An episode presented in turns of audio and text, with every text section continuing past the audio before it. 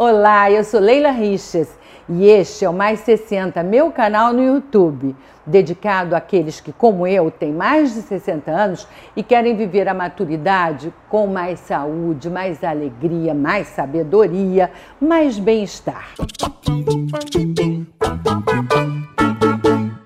Hoje nós vamos conversar sobre uma questão muito importante na terceira idade, que é a mobilidade, que tem tudo a ver com a independência de ir e vir, de sair, trabalhar, cuidar da casa, cuidar dos outros e se divertir, que é o mais importante. Mas para isso é preciso tomar muito cuidado, porque na terceira idade os acidentes são frequentes, acidentes em casa, inclusive, e as fraturas são muito mais difíceis de tratar. Sobre esse assunto, nós vamos conversar com o Dr. Marco Vinícius Salberman. Ele é cirurgião especializado em joelho e ombro e diretor do serviço de ortopedia do Hospital Municipal Lourenço Jorge. Eu fui lá no consultório dele e a conversa você acompanha agora. Marco, o que, que acontece com as pessoas depois de uma certa idade 60, 65 e daí para frente que ficam mais suscetíveis a fraturas, contusões, a se machucar e perder a mobilidade, né? De uma forma geral, o que acontece é de que o paciente vai se desenvolvendo desde a sua infância e ao chegar a uma idade adulta e uma idade considerada a melhor idade ou terceira idade, ele acaba tendo restrições causadas por dificuldades adquiridas durante a vida. Ou seja, pessoas que têm alimentação mais restrita, pessoas que não fazem atividade física, pessoas que têm o seu peso mal controlado.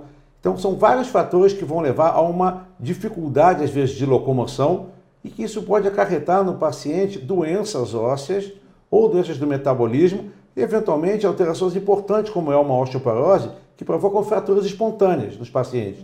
Então, na verdade, o que acontece é uma, um envelhecimento do metabolismo ósseo e o envelhecimento da parte muscular do paciente, que provoca desequilíbrio e facilita as quedas desses pacientes. O Marco, isso é mais problemático para o homem ou para a mulher? Tanto o homem quanto as mulheres estão suscetíveis a esse tipo de alterações. Logicamente, por questões hormonais, a mulher acaba tendo mais cedo, ou seja, logo após a menopausa, alterações no metabolismo ósseo que vão provocar esse envelhecimento e esse enfraquecimento do corpo. Mas o homem é importante lembrar que o homem também tem o mesmo processo. Só o homem ele... tem osteoporose? O homem tem osteoporose, sim. O homem tem uma osteoporose que começa junto com a segunda fase da osteoporose da mulher, que é chamada de osteoporose senil, que começa a partir dos 65 anos. Então é importante a sua pergunta, porque os homens, de uma forma geral, acham que a osteoporose está ligada apenas a uma alteração dos hormônios femininos. Isso não é uma verdade. E o que acontece com os ossos na osteoporose? Na verdade, a osteoporose ela é uma doença silenciosa. É como se a gente tivesse uma casa que começou a ser infestada de cupins. Você não vê o cupim, mas o cupim está em atividade constante com o seu grupo que vai enfraquecendo a estrutura da sua casa. Em algum momento, um dos pilares da casa desmonta e cai. É a mesma coisa com o osso. A gente tem uma diminuição da qualidade de sustentação do osso e esse osso se torna muito fraco. Mas tem uma forma de prevenir? Tem, lógico que tem.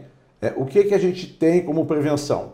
A gente orienta os pacientes, primeiro, uma manutenção do peso. Logicamente que pacientes que são mais leves têm menos sobrecarga no organismo do que os pacientes mais pesados. Alimentação. É, o paciente tem que procurar uma orientação nutricional, porque o paciente idoso ele tem uma queima calórica diária menor do que um paciente jovem. E como ele queima menos, ele tende a repor menos. Então você não consegue ver um paciente na terceira idade que consiga comer a mesma quantidade de comidas e nutrientes que ele comia na fase de adulto jovem. Com isso, ele consegue ter uma deficiência de minerais importantes para o organismo. Um deles é o cálcio, que é muito importante na dieta. Se a gente tiver uma, um consumo menor do cálcio, na verdade o corpo absorve menos cálcio, e o osso, que é o maior depósito de cálcio do corpo, acaba ficando enfraquecido. Porque na deficiência de um cálcio, outros órgãos importantes do corpo, como o cérebro, vão se alimentando. O, isso, o músculo, o coração, os rins precisam de cálcio. E aonde é que eles vão buscar o cálcio para funcionar? No osso, que é o maior depósito de cálcio do corpo. Olha, agora, essa questão da fratura, que ela é muito comum, quer dizer, em acidentes dentro de casa, não é isso? Sim, essa é uma, é uma coisa para mim muito importante a gente é, ressaltar. É, quando a gente fala de idoso e fala de casa, a gente tem um programa, tem um projeto importante da própria Sociedade de Ortopedia, que é chamado Casa Segura. O que é uma casa segura? É aquela casa que ela é preparada para receber o idoso, diminuindo os riscos que ele tem dentro de casa. Quais são os riscos mais frequentes que o idoso tem em casa? O primeiro deles são os tapetes da casa. Tapetes pequenos ou tapetes grandes que estejam soltos no solo podem provocar irregularidade no solo e durante uma caminhada o idoso pode tropeçar, ele cai. Então a gente pede para que os tapetes sejam todos grudados no chão. Outra coisa muito frequente, os fios, aqueles fios de telefone, fios pela casa, no meio do caminho. Então, com o cair da tarde, com uma iluminação baixa em casa, às vezes ele não consegue identificar um objeto no chão ou um fio no meio do caminho. Ele tropeça e cai.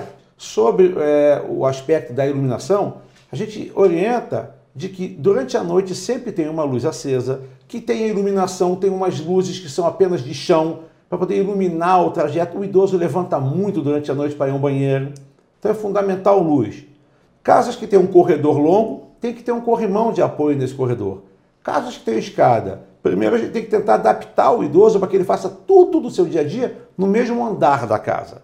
Se ele tiver resistência a isso, a gente tem que minimizar o risco. Então a gente vai colocar um corrimão na escada, se possível dos dois lados.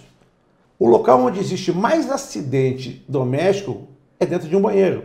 Por que no banheiro? Porque você tem o vapor de um banho quente, que vai deixar gotículas pelo chão ou pelo espelho, e tem a própria a água que escorre de um vaso, às vezes, ou do próprio banheiro.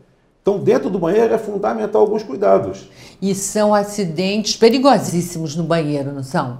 São acidentes muito perigosos. Para a gente poder diminuir esses riscos, a gente faz a utilização de barras de segurança, que são colocadas ao lado do vaso sanitário, para que ele possa se apoiar para levantar e sentar no vaso.